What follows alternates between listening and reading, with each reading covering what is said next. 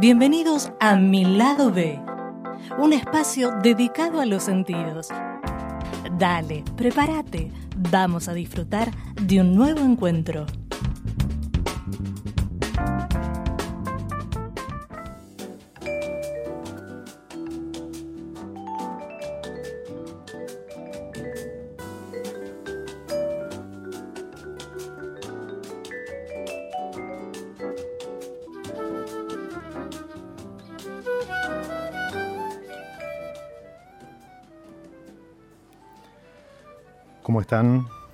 Buenas tardes. Bienvenidos a, otra pausa, a otro momento de disfrute. La propuesta de mi lado B.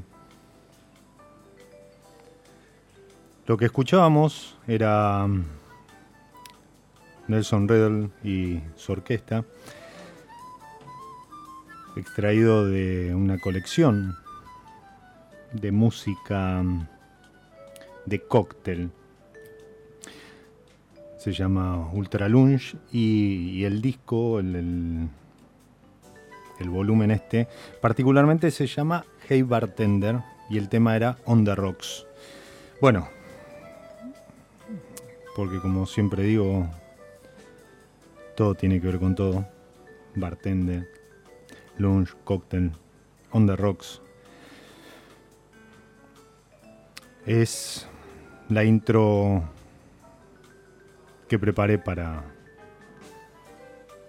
para nuestro invitado, que aviso que está llegando. Debe haber estado festejando hasta tarde ayer. Y, y bueno, se trata de Julián Díaz, el, el responsable detrás del 8. Acaba de entrar. Puede saludar a la cámara, señor. Ahí.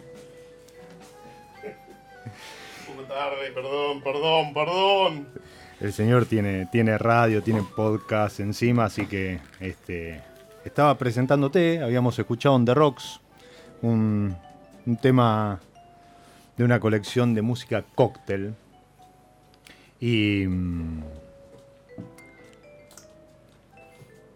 Y, estaba haciendo la intro, decía que seguramente ayer te, quedaste celebrando hasta tarde. Sí, sí, sí, sí, podemos. Y decía que el señor es, eh, es el responsable o irresponsable detrás del 8, de los galgos, de Bermuda Fuerza, que vi ahí una. Que traje, traje para, para amenizar la tarde. Me parece muy bien. Primavera.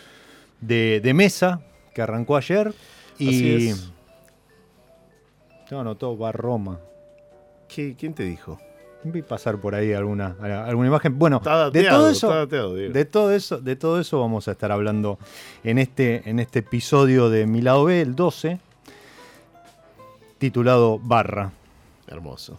Bienvenido, Julián. Ahora sí. Muchas gracias, muchas gracias. Un placer estar acá. Eh, disculpas para ti y para la audiencia por haber llegado tarde, pero vengo un día infinito. Eh, Igual estuvo, estuvo complicado en general el día. Sí, sí, sí, Ya empezó diciembre y se siente en la calle como otra tensión, estamos todos más ansiosos, más eh, un poco más torpes, así que hay que andar con más cuidado que nunca. Sí. Eh, pero bueno, por suerte ando en taxi, así que ya me tomé un vermoso un rato y. Bien, bien. Y. Mm, ¿Qué es esto de.? ¿Qué es esto? Rescatar barras. Porque el, 8, el, también es una especie de rescate en su momento de lo que era una barra. En, realidad no, no, eh, eh, no quiero. No, quiero que como El Salvador de, pingüinos empetrolados con bares notables. Eh, pero medio que se me, se me dieron dos situaciones. Una que es Los Galgos, que es un lugar que yo amaba por mi adolescencia en el barrio y por digamos, de algún modo interpelaba una historia familiar, de vengo de familia asturianos que habían tenido un bar, entonces como que era, una historia que, la sentía muy propia y por otro lado, siempre hace muchos años, del comienzo 878, eh, no me puedo jactar de rescate, pero sí de poder eh, reivindicar desde mi humilde lugar la gastronomía argentina o lo, que podemos entender como tal, con todas las discusiones que pueden existir sobre qué, cuál es el límite de eso, digamos, y, y las fronteras que, que conceptualmente eh, suelen ser eh, flancos fáciles de, esa definición, pero que creo que desde, el comienzo del 8 lo hicimos y lo hicimos después en todos los proyectos donde eh, pudimos participar, que es esa idea de, poder, de algún modo, laburar en una puesta en valor, en, la creación de un concepto que, que, no sea pesado en el sentido de que ya cuando uno dice gastronomía argentina te imaginas como un corpus eh, de, Doña Petrona. Una tesis eh, o un restaurante de pasos, o digamos, una cosa así densa, sino al revés, de lo más callejero, lo más cotidiano, lo más. para mí, un poco lo más eh, relajado de, esa acepción. Entonces, en el 8 comenzamos con eso, por eso el 8 se llama 878, en la época de todos los bares se llamaban en inglés, o que hacían como muchas referencias hacia afuera, no todos, pero digamos, muchos de ellos. Em, por eso laburar sobre mm, aperitivos y coctelería o bebidas argentinas, desde el principio del 8 que laburamos con esa idea de coctelería nacional. Eh, y lo mismo fue pasando con la gastronomía. Digamos, el 8 lo que tiene como particularidad es que lo abrimos a los 22 años, con muy poca experiencia y menos dinero aún. Eh, entonces eso fue como un, camino de, aprendizaje a medida que, se iba armando el bar, en una época post-crisis del 2001, mm. digamos, principio del año 2004. Entonces, eh, la búsqueda era muchas veces intuitiva, pero teníamos una convicción de que queríamos hacer una gastronomía de calidad con, con idea de identidad. Y es una idea que eh, atraviesa todo lo que hacemos y que los galgos tienen que ver con eso, que el nuevo proyecto, el Bar Roma, tiene que ver con eso y es bastante similar en muchos puntos a los, a los galgos, pero después tiene un montón de diferencias. Eh, y que la fuerza también tiene que ver con eso, pero desde un lado más de la elaboración, de ponerme en el lugar de, de productor con tres socios y amigos geniales que, tengo con los que podemos armar un proyecto que ninguno de los cuatro podría armar por sí solo y eso es mm. también un poco el aprendizaje de, que cuando una sociedad está buena es, muy virtuosa y, que eso te permite crecer y aprender un montón de, los demás. Así que ese es un poco el, estado de por qué la obsesión eh, cuasi patológica sobre, sobre la identidad de la cocina o sobre la identidad de la gastronomía. Y toda una dimensión que me interesa mucho más de la gastronomía desde eh, la cultura. Eh, digamos, tiene que ser un negocio, obviamente, vivimos de eso, pero, pero es más importante, o digamos, para que sea un negocio, primero tiene que, tiene que interesarnos o tiene que interpelarnos de un plano más cultural y de un plano, digamos, no me interesa agarrar franquicia de Café Martínez y Starbucks, todo lo contrario, me gustaría que... No, no, no, no lo voy a decir. pero sí, como pero sí una idea de, poder laburar sobre, una gastronomía de calidad, identidad. Me acaba de caer un sponsor, sí. Saludos para toda la gente de Avicar que ha auspiciado este paso. Eh, nada, me parece que hay, que, hay como siempre un territorio impugna. de, qué es la, de qué es la ciudad y para qué están los bares de la ciudad. La realidad, vos mencionaste gastronomía argentina y muchas veces hoy, bueno, ya tiene un recorrido, ya tenemos nombres y apellidos propios que hacen gastronomía argentina que no es otra cosa que el resultante de una fusión importante bajada de los barcos.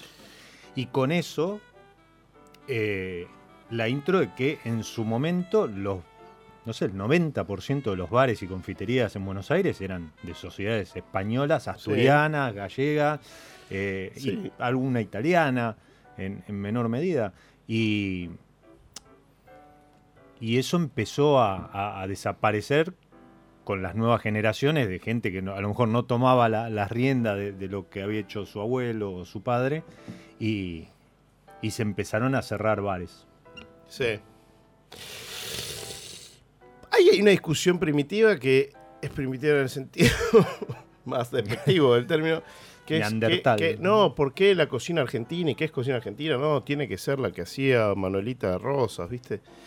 ¿Y cuál es la cocina? ¿De qué cocina venimos? No, de la cocina española, eso sí es una cocina pura, porque está basada en la papa, que es española, en el tomate, que es español, ¿no? Porque es, como, ¿qué, tan, ¿qué, tanto atrás podemos ir para definir qué es una cocina? Obviamente es una ironía, la papa es americana, el tomate es americano, eh, los ajíes vienen de Asia, entonces digo, la, cocina española está forjada de la cultura eh, de viajes con la que está hecho el país, digamos, la influencia mora, las influencias, digamos, de, entonces cuando los retrógrados de nuestra gastronomía eh, dicen, no, no hay una gastronomía argentina porque eh, el norte es inca, viste que después está esa otra teoría, ¿no? No, el norte es inca, es cocina inca. eh, y acá no hace los, los gauchos hacían asado, que eso no es cocina argentina, porque el hombre siempre asó a las brasas.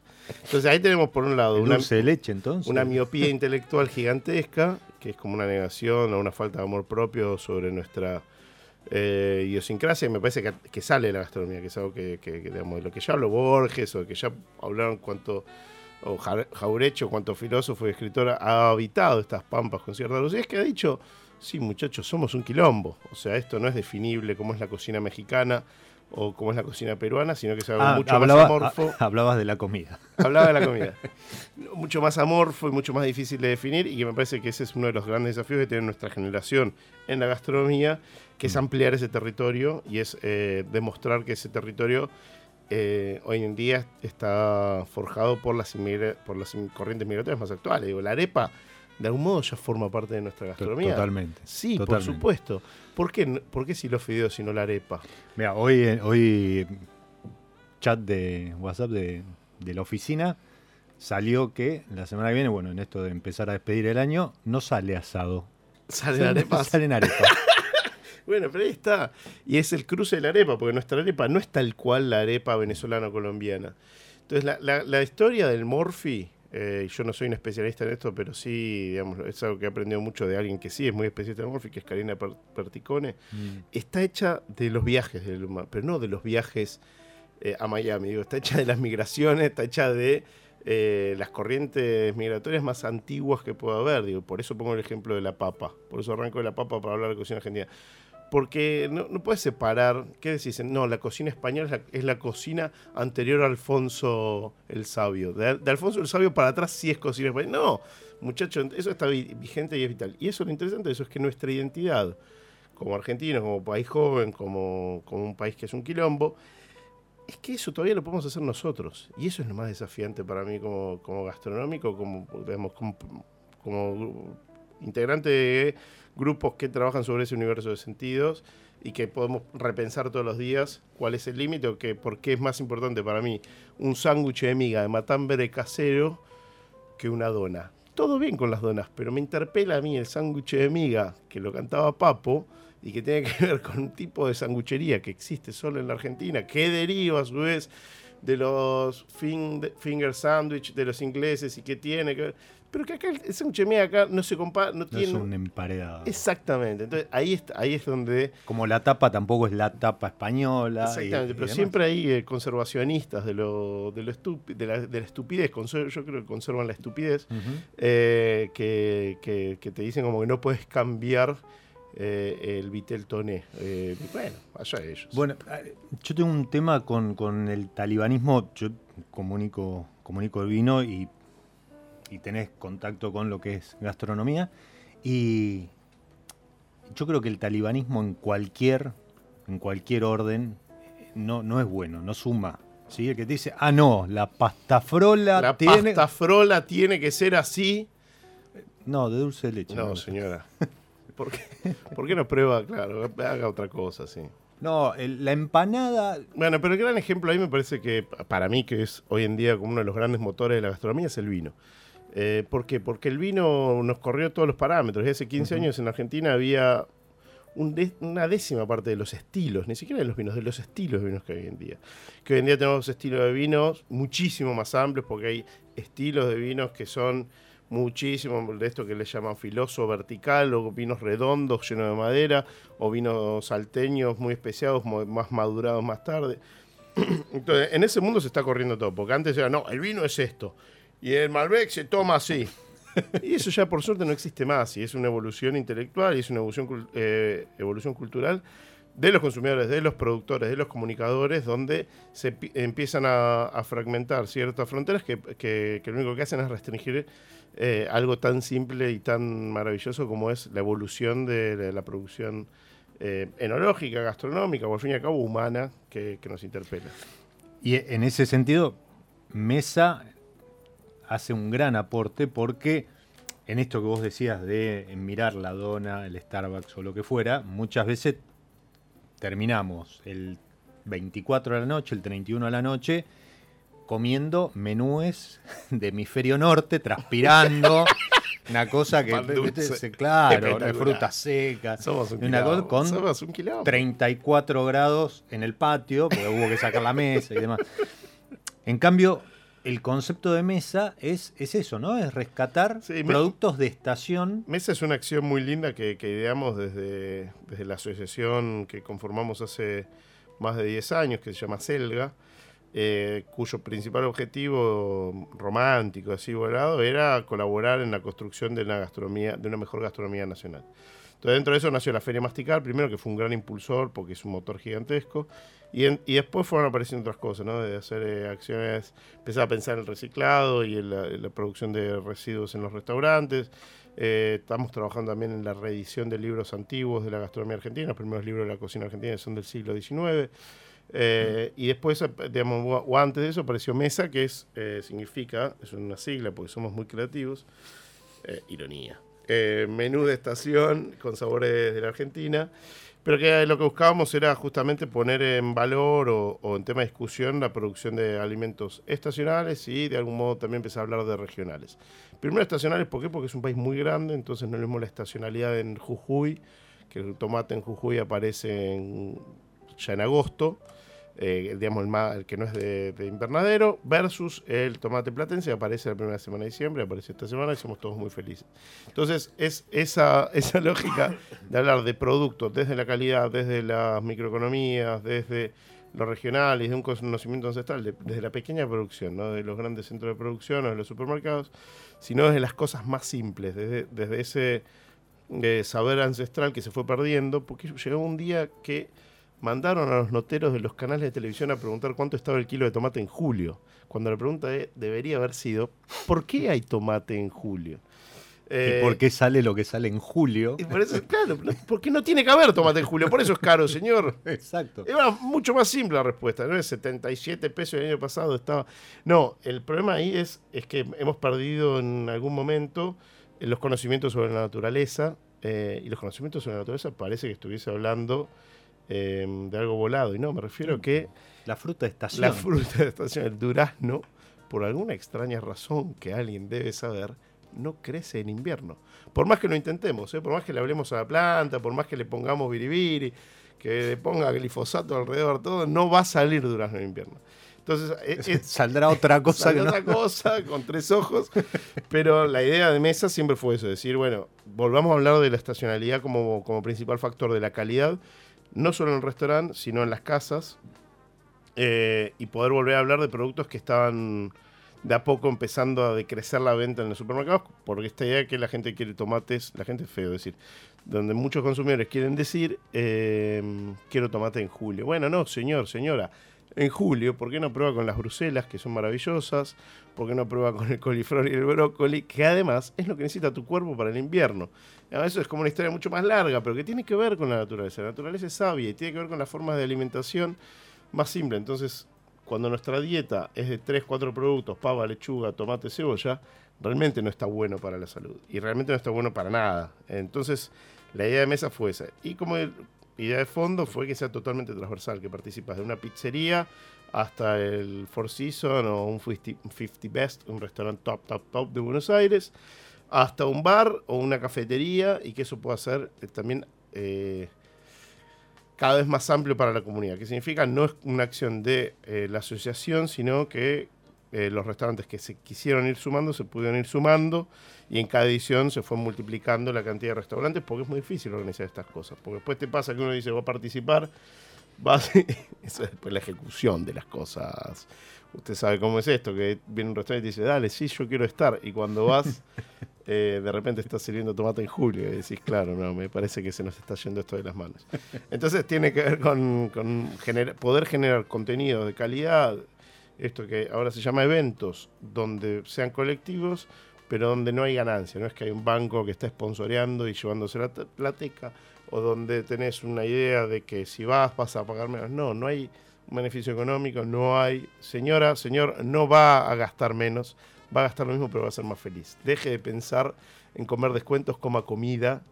elija en función de lo que puede pagar, pero no, no, crea que nadie le va a regalar nada. Yo fui a buscar el, machete. La, Me parece muy bien que estés informado. La, información que siempre. de la prensa. Sí, sí, que Silvana Contreras tan amablemente nos hace llegar. Nada de esto sería posible. Exactamente. Y primero, estamos. O sea, ayer fue la charla que da como el puntapié, que es donde, donde los productores este, hablan de, los cuatro productos de cada, de cada mesa. de charla que se dio en el mercado de juramento, que es muy linda, porque se juntan los productores que convocamos eh, medio azarosamente, pero que gente que está involucrada con este tipo de, valores, digamos, no es... Eh, no viene el señor Alfredo Coto a hablarnos de productos, sino que viene un señor que está todo el día eh, cosechando cerezas en el campo y eso abre también como un mundo de acercar al productor al consumidor, al cocinero. Le da visibilidad. Claro. Le da visibilidad. Y dijiste cerezas y en este esta mesa de primavera. Ahí arma quilombo, ahí, ahí quilombo. Tirame, tirame al barro. Dale, pegame, pegame. No, decía que en e, mesa de primavera tardía, pero además tenemos huevo, arvejas y ajo. Así es. Sí, o sea. Polémico. Sí. Polémico. Te cuento por qué. Eh, esta, esta buena pregunta. Por un lado, porque las, las ediciones anteriores se habían hecho al principio de la primavera, entonces, por ejemplo, no había cerezas, porque no era todavía la temporada de cerezas.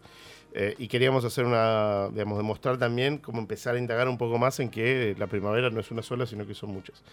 Eh, el producto que más, más se da la joda y todo el mundo me está gastando es el huevo. ¿Pero por qué pusimos el huevo? Porque, porque hay que poner. Porque hay que poner huevo siempre en la vida. Eh, pero porque el huevo se sigue elaborando como un commodity, es cada vez peor la producción de huevos. Mm. Entonces, hablar de huevos significa hablar de calidades de huevos. Y eh, hay una razón estacional que los animales, en general, eh, vamos a hablar de la gallina, ponen más huevos en primavera. ¿Por qué? Porque se alarga el ciclo solar y la gallina pone huevos naturalmente cuando hay luz esto que se fomentó de la industria alimenticia más perversa, de ponerle luz a los gallinos, que cuando atravesás la provincia de Entre Ríos o el norte de la provincia de Buenos Aires, o donde haya producción de huevos, que ves todos esos gallineros justamente con eh, luces prendidas a las 4 de la mañana, bueno, no estaría estando muy bueno para el animal. Entonces, la gallina naturalmente ponía huevos en primavera en mayor cantidad, también porque es el momento donde el hombre más huevo necesita por porque es una, proteína animal muy sana. Entonces, cuando vos tenés un huevo de alta calidad producido en forma natural, es un beneficio para el animal, para el sujeto que lo consume y para toda la cadena productiva. En Argentina tenemos un problema bastante serio en, el tipo de producción y que lo va a ver, señor, señora, muy fácilmente. La producción es que compra un huevo de calidad, agarra un plato, anote, receta. Dos bowls, dos huevos. Rompa un huevo y rompa el otro. Fíjese usted la contextura, el olor y el sabor de uno versus el otro. El, huevo de producción industrial eh, está, eh, es, de una gallina que está hacinada y que pone más del doble de huevos de lo que pone una gallina naturalmente. Entonces, la calidad nutricional de ese huevo es realmente dudosa y la calidad eh, organoléptica para cocinar es dramáticamente distinta. Si tengo un huevo revuelto del huevo del chino y vas a ver que tiene olor a harina de pescado muchas veces. Tiene mm. olores que no son propios del huevo, que tiene, tiene un olor que decís, ¿cómo puede ser? ¿En qué momento esta gallina se metió al mar a comer? ¿Por qué mierda? Perdón, ¿por qué este huevo tiene gusto a, pescado? Y eso tiene que ver con que es cada vez peor el sistema de producción. Entonces, hablar de huevo, y, está bueno el chiste de por qué pusieron huevo en la mesa de estación, justamente por esto, porque es un producto del que se habla muy poco, eh, y es un producto que, por suerte, hay productores de calidad. No es tanto la diferencia de guita. Hay una diferencia de guita, pero estamos hablando de una diferencia que si a vos eh, le prestás atención eh, o tenés una mínima diferencia, hay, hay productos donde Sí, qué sé yo, una lechuga orgánica, sí, puede estar más buena, pero en el huevo vas a encontrar un montón de diferencia sobre todo para determinado tipo de preparaciones. Digo, si te gusta hacer pastas o si te gusta hacer tortillas, donde el huevo tiene protagonismo, un flan, vas a ver que la diferencia de color, de sabor, de textura es, gigantesca. Así que por eso, o ajo, lo mismo, porque es un producto estándar que está todo el año, pero en, esta época es cuando encontramos los ajos sin el brote, los ajos no pasaron por cámara, que los ajos están cosechados hace, hace muy poquito y que tienen una frescura y un sabor muchísimo más interesante, como más matiz. eh, y la cereza, porque es la fruta, para mí es una fruta más rica del mundo. Yo me puedo comer un bowl de cereza No, es impresionante. metida, lo metes hielo, eso, es- ahí sí que no hace falta cocinar nada. ¿No? Bowl con hielo, cerezas. Y el tachito ¡Ah! Ay, Los escupí, escupís el carozo si le pegás. Totalmente. Y dijiste tortilla, el domingo pasé por, por los galgos, estábamos ahí cerca. Dije, "Ah, desastre, vamos un a- desastre. Te vas a quejar al aire. vas a hacer- No, to- no, totalmente. es un muy buen momento, es un muy buen momento el domingo al mediodía porque Sí, tranquilo, eh, tortilla, el, el de crudo y queso en pan francés con chorrito de... y es, eh, es lindo. oliva, es- empezamos a abrir hace poco se los domingos. se disfruta. a mí me- yo lo disfruto mucho los domingos.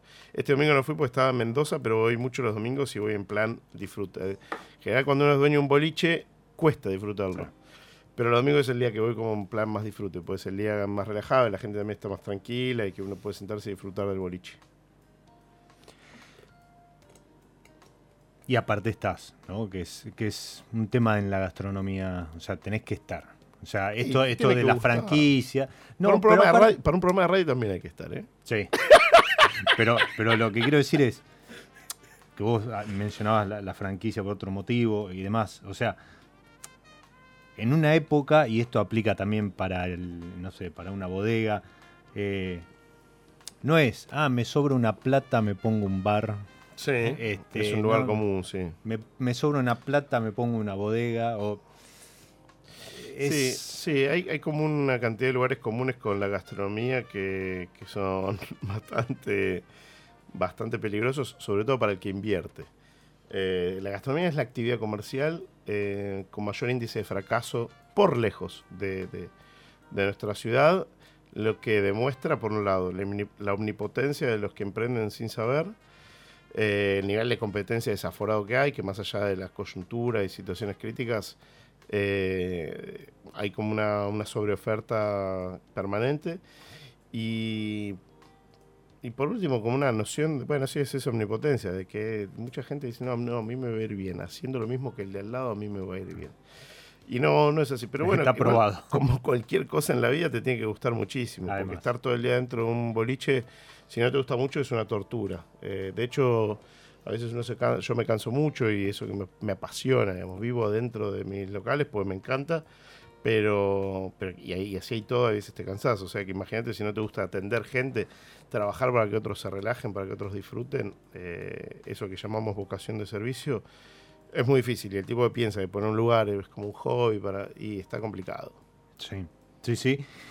Cosa que es meritorio que, por ejemplo, el 8 haya cumplido 15 años, ¿sí? Con, esto que vos decías, o sea, a- habiendo abierto en el 2004, 22 años, sin experiencia y demás, habla de esto, de vocación, de ganas de hacer, de dedicación y echa por tierra todo lo otro, ¿no? O sea, Sí. este, no, total me va a ir bien, no, copio, este, Sí, sí, bueno, yo sí tu- tuve la suerte de tener una vocación en esto desde muy pequeño eh, y estaba muy convencido de lo que quería hacer y como una idea de siempre innovar y siempre buscar hacer cosas de calidad. Que me he equivocado y le he pifiado y con eso se aprende porque es, un, es, es real que cuando te fundís aprendes más que cuando te va bien. Pero, pero en líneas generales el, el hecho de siempre pensar en hacer algo mejor y en, y en poder dar de uno mejor y ser creativo en eso, para mí es, el- es un gran motor.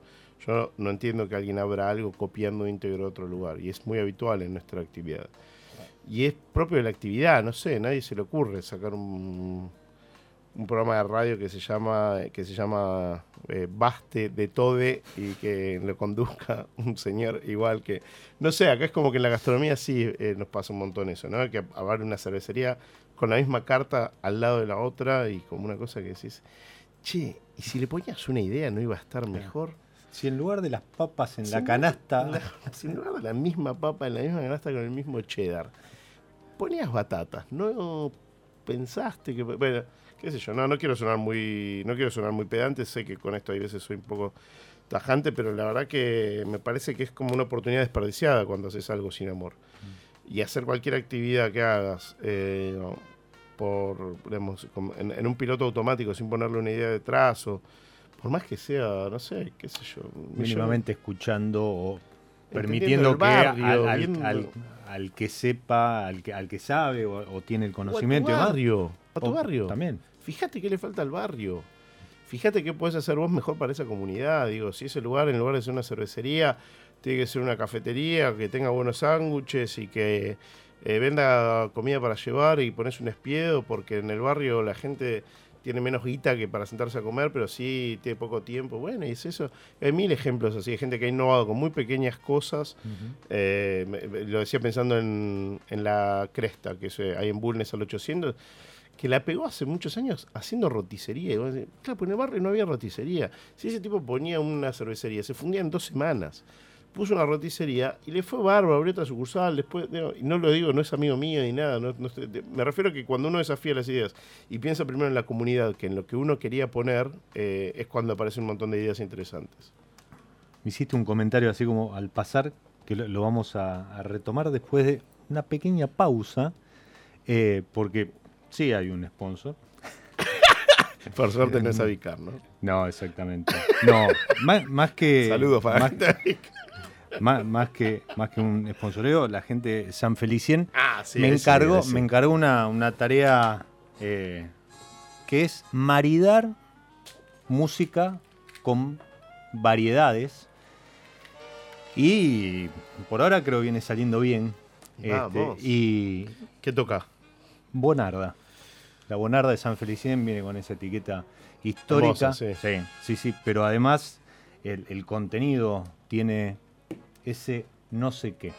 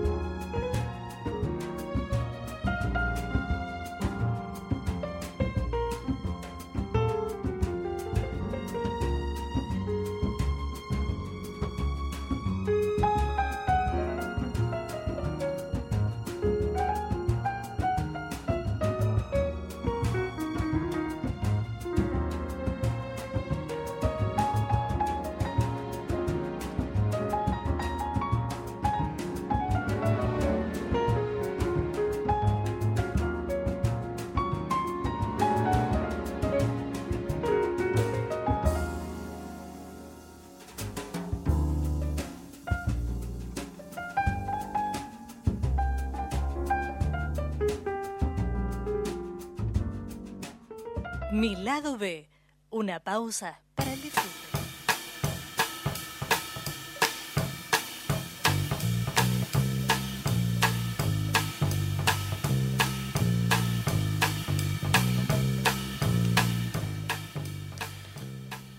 Pasaba Ela Ela, pero en una versión jazz muy, muy re- relax de, de la mano de Frank Chastenier, que me parece Me que para, ¿eh? para ese Bonarda va, va como pie y Sí. también va para el Bermú. Es la hora del vermú. Es la hora. Sí, sí, ya podemos decir hora. que es.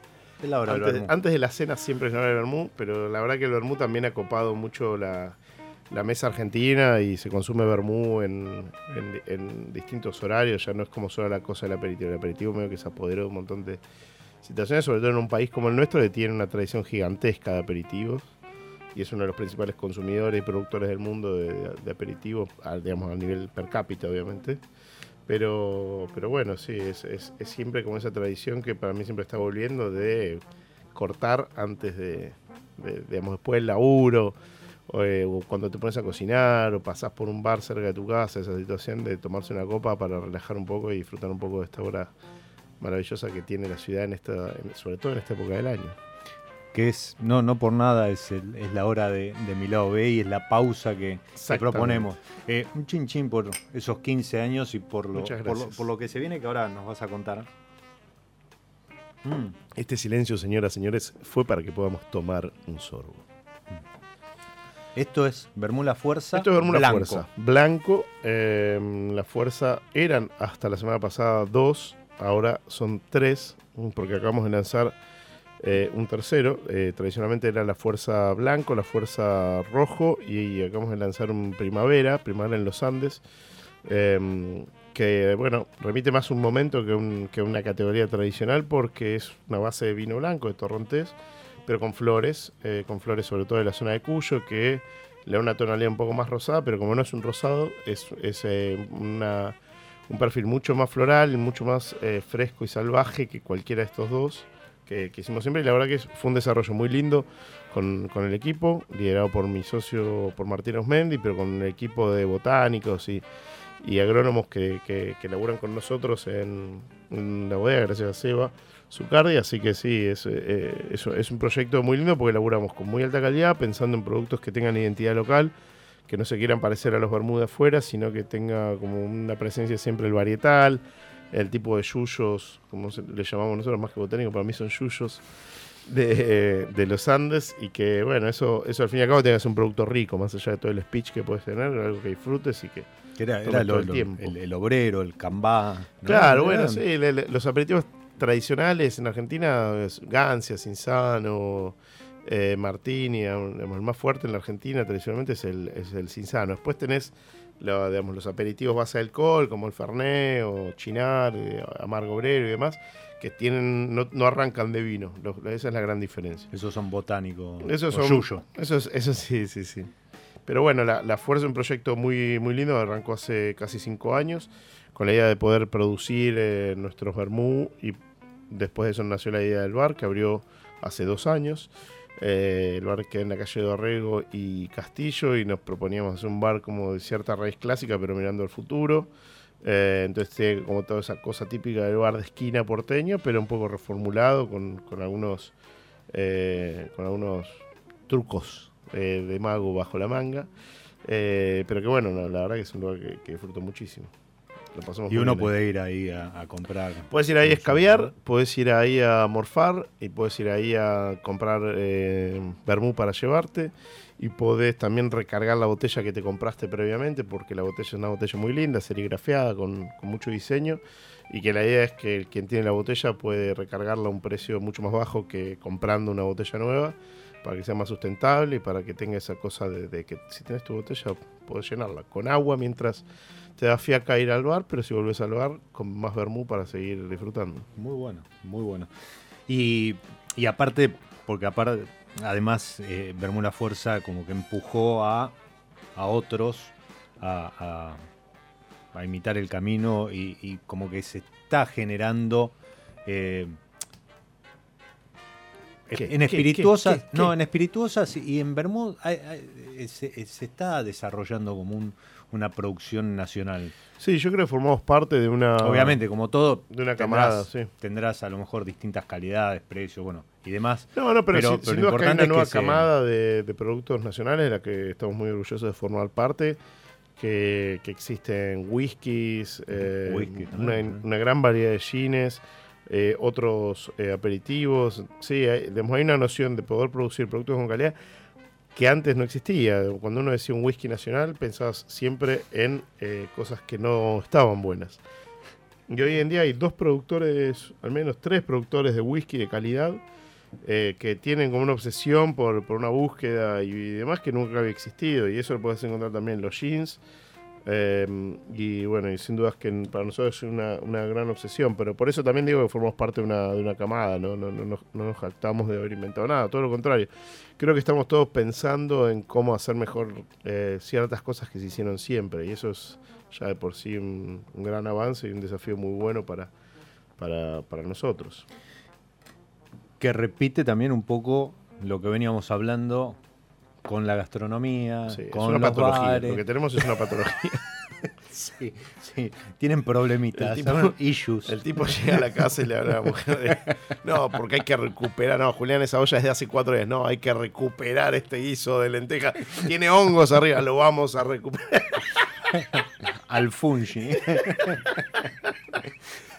no, pero está bueno. O sea, porque aparte replantea eso de por qué seguir haciendo las mismas cosas de la misma forma Sí, sí, sí, sí. si, si uno le puede dar una, impre- in- una impronta, le puede dar su búsqueda Yo y creo demás. que como país en la gastronomía estamos todavía aprendiendo mucho de los peruanos. Los peruanos hicieron un Mm. laburo gigantesco de revalorización y de amor propio y de redescubrir y volver a poner en sus mesas más top la comida eh, de anclaje más, más eh, digamos, más basado en la idiosincrasia. Ujú. Idiosincrático, se dice algo así.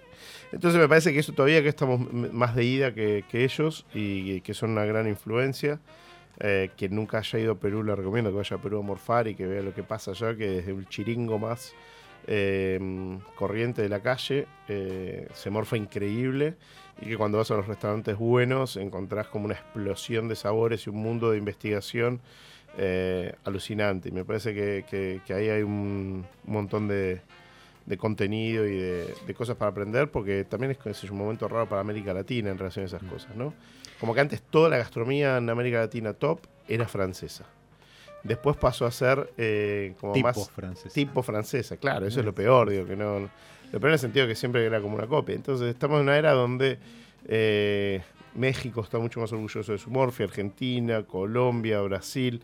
eh, digamos, cuando viajamos buscamos esa cocina, no, no buscamos llegar a, a Chile para comer foie gras, eh, lomo a la eh, langosta terminal, sino que buscamos, a la. Estamos buscando siempre encontrar un producto local y es parte también de, de la investigación que todos hacemos cuando viajamos.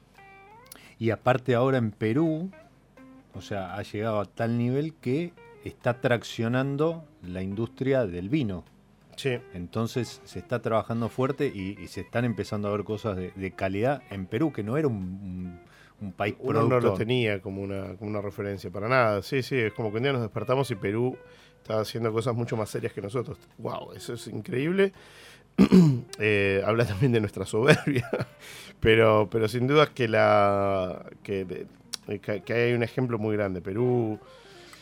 Y es un ejemplo en un montón de sentidos, no es solamente porque hay cuatro cocineros buenos, es, es el único país de América Latina que le bloqueó el acceso a Monsanto. Eh, y fue para defender las microeconomías y la biodiversidad. Eh, y uno en Perú se puede encontrar a un productor eh, de papas ancestrales solo porque hubo un día que se pusieron de acuerdo y dijeron, che, no, pará, Monsanto nos va a hacer bolsa todo esto. Otro abrazo para ese gran, gran sponsor que tenemos.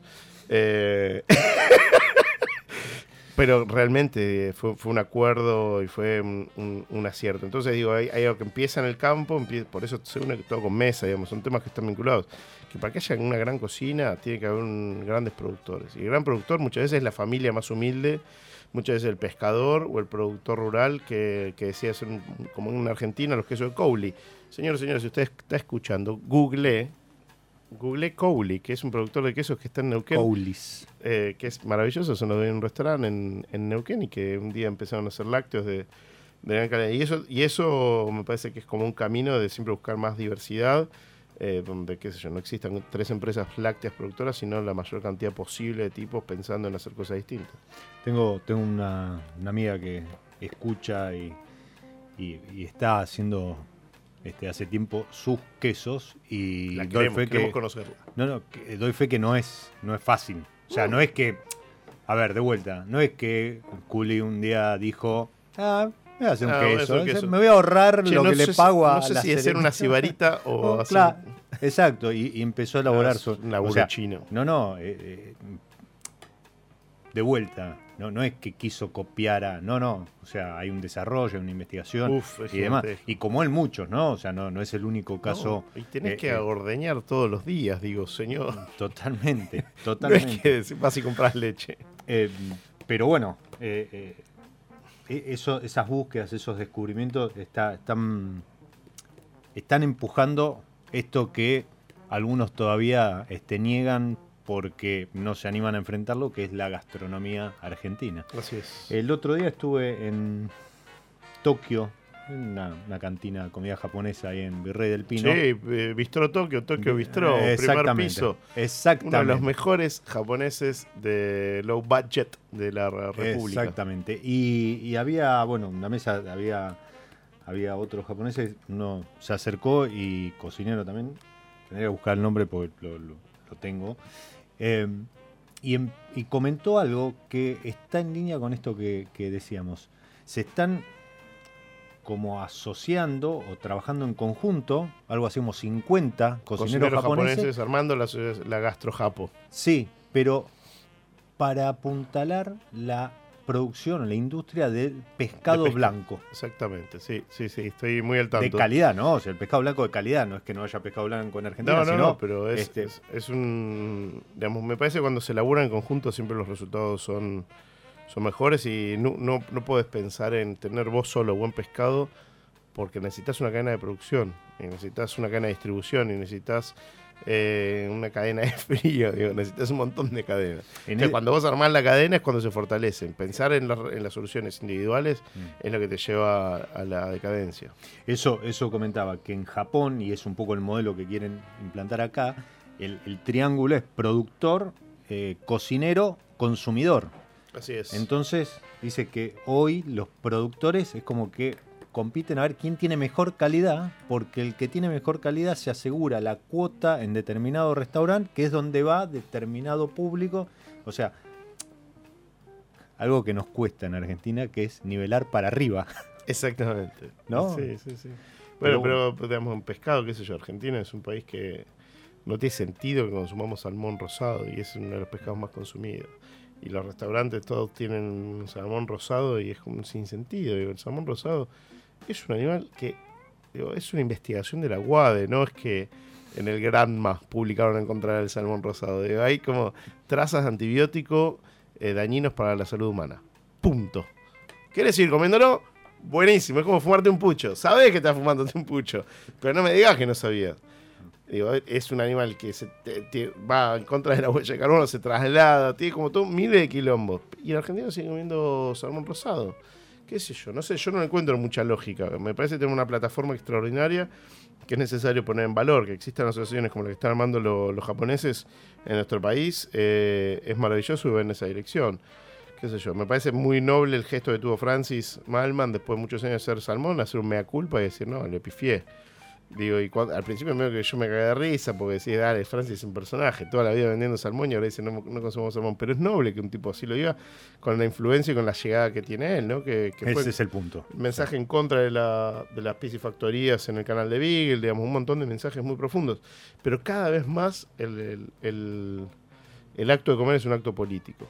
Eh, digo, cada vez más porque es cada vez eh, mayor la problemática que hay alrededor de los alimentos, cada vez peor la distribución, cada vez tenemos más niños obesos y más niños más pobres.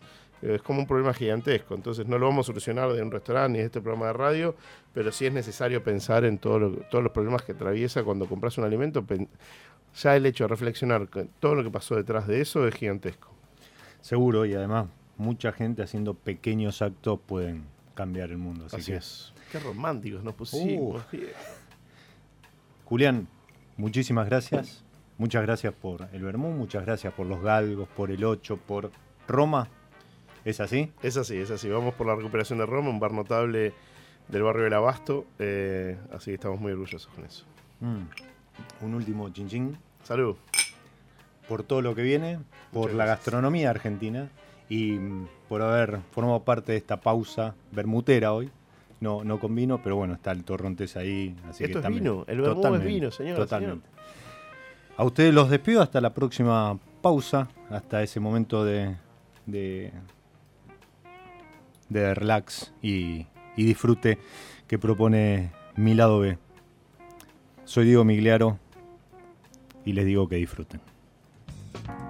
Nos encontramos en cualquier momento en otro episodio de Mi lado B.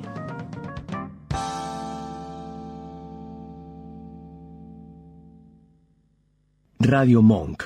El aire se crea.